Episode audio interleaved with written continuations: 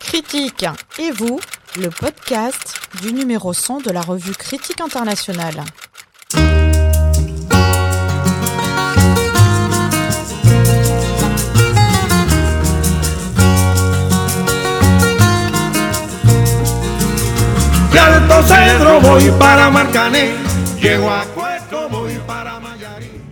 Pour fêter la parution du numéro 100 de Critique internationale, nous allons à la rencontre de ses lecteurs. Dans ce podcast, des enseignants-chercheurs, des étudiants, des acteurs de terrain nous racontent comment un article de la revue a contribué à nourrir une recherche, à les intéresser à un cours ou à interroger leur pratique professionnelle. Parce qu'une revue qui vit, c'est d'abord une revue qu'on lit, le comité de rédaction vous propose de déambuler dans cette grande bibliothèque des sciences sociales qu'est Critique internationale.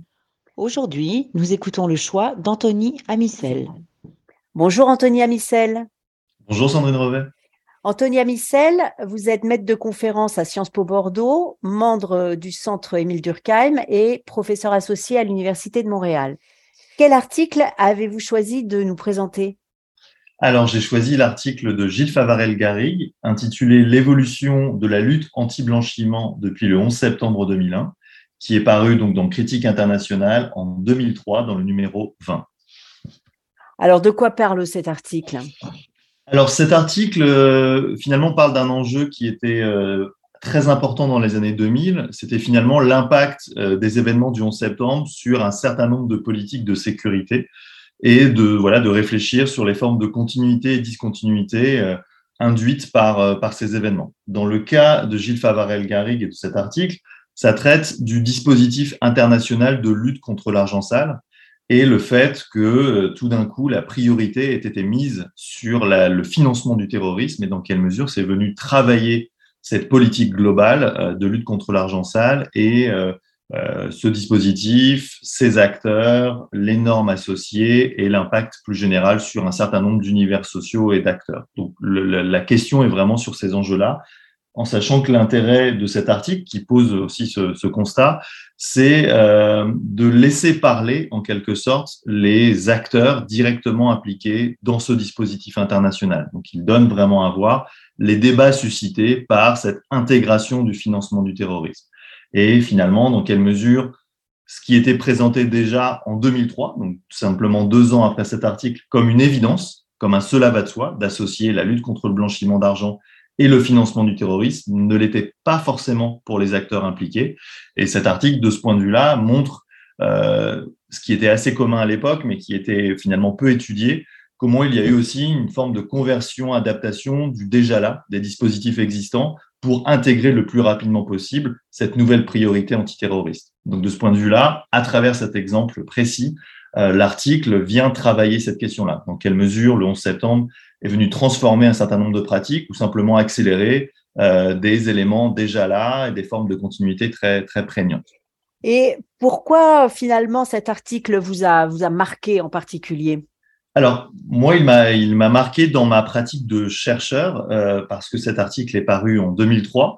Euh, j'ai dû le lire euh, de manière contrainte et forcée par mon directeur de mémoire à l'époque Patrick Assentoffel euh, à Rennes, euh, parce que je souhaitais travailler euh, dans mon mémoire de Master 1, donc c'était très tôt, sur les questions de crime organisé et notamment d'argent sale. et il était un petit peu démuni sur ces questions-là, étant donné que c'était très loin de ces objets. Et il m'avait conseillé de lire cet article qui venait de, donc de paraître. et immédiatement, effectivement, ça a posé un certain nombre de, euh, de sujets, de questionnements, de pistes de réflexion qui, euh, je m'en rends compte en l'ayant relu pour, pour ce podcast, euh, m'ont travaillé pendant pas mal d'années, évidemment dans le cadre de ce mémoire, mais aussi dans le cadre de ma thèse, parce qu'effectivement, ensuite, j'ai poursuivi en Master 2 puis en thèse à Sciences Po Paris sous la direction de Didier Bigot, et là, davantage sur les questions de financement du terrorisme.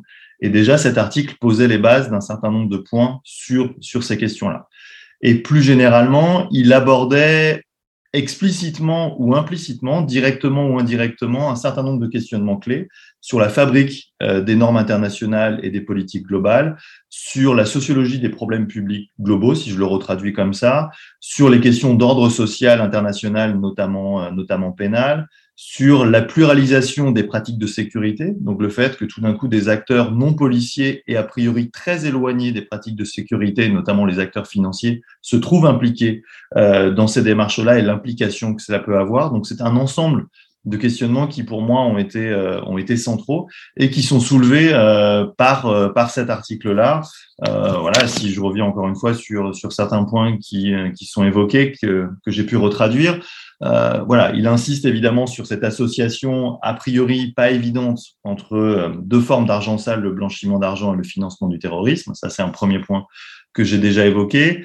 Il insiste sur les acteurs qui sont impliqués. Il cite les policiers, les magistrats, les services de renseignement et des acteurs financiers. Et moi, c'est ce qui m'avait beaucoup marqué à l'époque, comment des acteurs tels que les, acteurs bancaires notamment se retrouvent impliqués dans ce qui est devenu la principale politique internationale contre le crime. Euh, et comment ça a un impact plus général sur un certain nombre de, voilà, encore une fois, d'espaces sociaux, et notamment le, le champ de l'économie, le fait d'avoir des principes hétéronomes de la sécurité qui rentrent sur ces questions-là. Et ce qui, pour moi, a été central et dans, aussi dans le dialogue avec un certain nombre d'autres littératures à l'époque, c'est qu'il insiste aussi déjà sur euh, ce qu'il appelle dans l'article des ambiguïtés fondatrices de cette politique et notamment sa définition, le fait qu'il euh, y ait l'idée de, oui, de lutter contre le crime, mais en même temps de protéger le système financier. Euh, et ça, c'est effectivement euh, marquant pour moi parce que ça venait un peu à l'encontre des travaux que je lisais beaucoup sur les questions de sécurisation euh, du monde ou de, de, certains phénomènes sociaux, de dire finalement c'était la logique de sécurité qui l'emportait forcément, euh, avec euh, voilà encore une fois une sécurisation des questions de migration, mais aussi de finances euh, dans le cas précis, et encore une fois avec l'idée que les logiques policières de renseignement l'emportaient sur le reste. Et dans ce cas de figure, ce qui était présent dans cet article, c'est que c'était a priori plus compliqué et que cette politique ne pouvait pas aller à l'encontre de la libre circulation des capitaux et qu'il fallait forcément articuler lutte contre la criminalité et bon fonctionnement de l'ordre économique de manière générale. Et peut-être un dernier point qui, qui m'a marqué, qui a été central dans ma recherche, c'est qu'il insiste aussi sur euh, euh, une lutte différenciée contre l'argent sale. Typiquement, il montre très bien dans l'article que finalement la focale porte beaucoup sur des ennemis dits consensuels, euh, donc les trafiquants de drogue, les terroristes, le crime organisé, organisé transnational au sens large, mais pas euh, les activités criminelles et les flux financiers illicites associés à des acteurs économiques peut-être plus légitimes. Euh, on peut penser aux acteurs politiques sur les questions de corruption, euh, aux, grands acteurs capitalistes sur les questions fiscales euh, et d'illégalisme économique et au sens large. Et il insiste sur ce point-là. Donc moi, je m'en rends compte aussi, ça, a aussi été un point euh, de départ, de réflexion avec d'autres auteurs hein, euh, sur cette idée de questionner l'économie euh, internationale des illégalismes, la manière finalement dont, dans le jeu des catégorisations juridiques et des pratiques des instances de contrôle, bah, se joue finalement une différenciation de la lutte. Euh, oui, toujours contre l'argent sale, mais selon des, des différenciations en termes de catégorisation sociale ou de statut d'acteur, où la focale porte a priori davantage sur euh, des démons populaires plutôt que sur effectivement des acteurs économiques capitalistes. Et donc ça, ça a effectivement aussi été au cœur de, mon travail. Merci. Euh, est-ce qu'aujourd'hui, euh, vous pourriez nous situer cet article bah, dans les débats actuels sur la question? Est-ce que c'est un article, c'est un article qui date de 2003 Comment est-ce qu'il se situe aujourd'hui dans la littérature? Sur un certain nombre de points que, j'ai pu évoquer, je pense qu'il est intéressant parce qu'il posait des bases il y a maintenant 20 ans, parce qu'il a tout juste 20 ans cet article, euh, ben déjà sur cette idée de pluralisation du policing, le fait qu'on voit des acteurs, encore une fois, non policiers, euh, très éloignés euh, du champ de la sécurité, qui participent et qui sont même au fondement euh, d'une politique publique internationale contre la criminalité. Donc ça, ça m'apparaît central et ça travaille toujours, toujours la littérature. Et ce qui était peut-être moins prégnant à l'époque et qui l'est devenu, c'est cette idée de fabrique de politique globale sur un ensemble d'enjeux et sur un certain nombre de problèmes publics considérés comme effectivement euh, globaux. Je pense aux travaux de Diane Stone et, et beaucoup d'autres. Et aussi un point qui qui est central, et, et là l'article tendait vers une forme de, de prospective toujours un, peu risquée, puis il le, dit d'ailleurs, il l'écrit plutôt dans, dans l'article, c'est de voir en fait comment un dispositif international finalement euh, courait le risque d'une certaine plasticité en fonction des événements euh, internationaux ou des priorités politiques des États, et notamment des États-Unis. Euh, et effectivement, il montrait comment euh, un dispositif qui était présenté comme étant contre le blanchiment d'argent et le crime organisé avait été converti pour la nouvelle priorité du moment qui était le terrorisme et il insistait ou il spéculait sur la possibilité que ça continue euh, finalement cette plasticité. Alors il évoquait à l'époque euh, le fait qu'on pouvait aller vers la lutte contre le financement des sectes ou contre les partis extrémistes.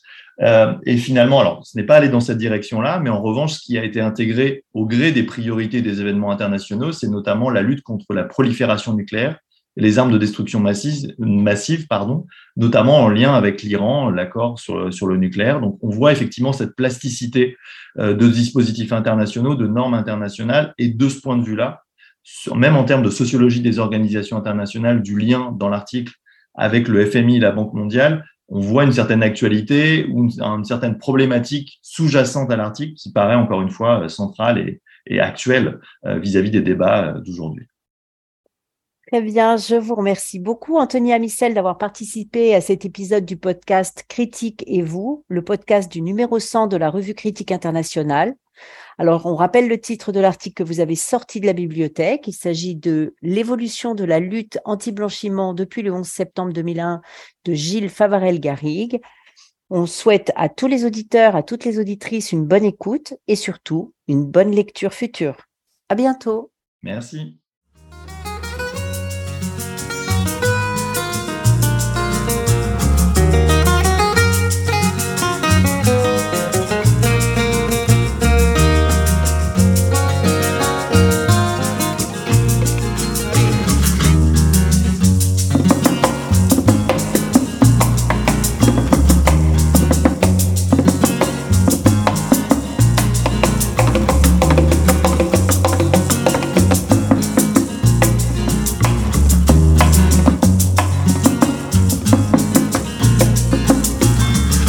Cebro voy para Marcané, llego a Cueto voy para Mayarí.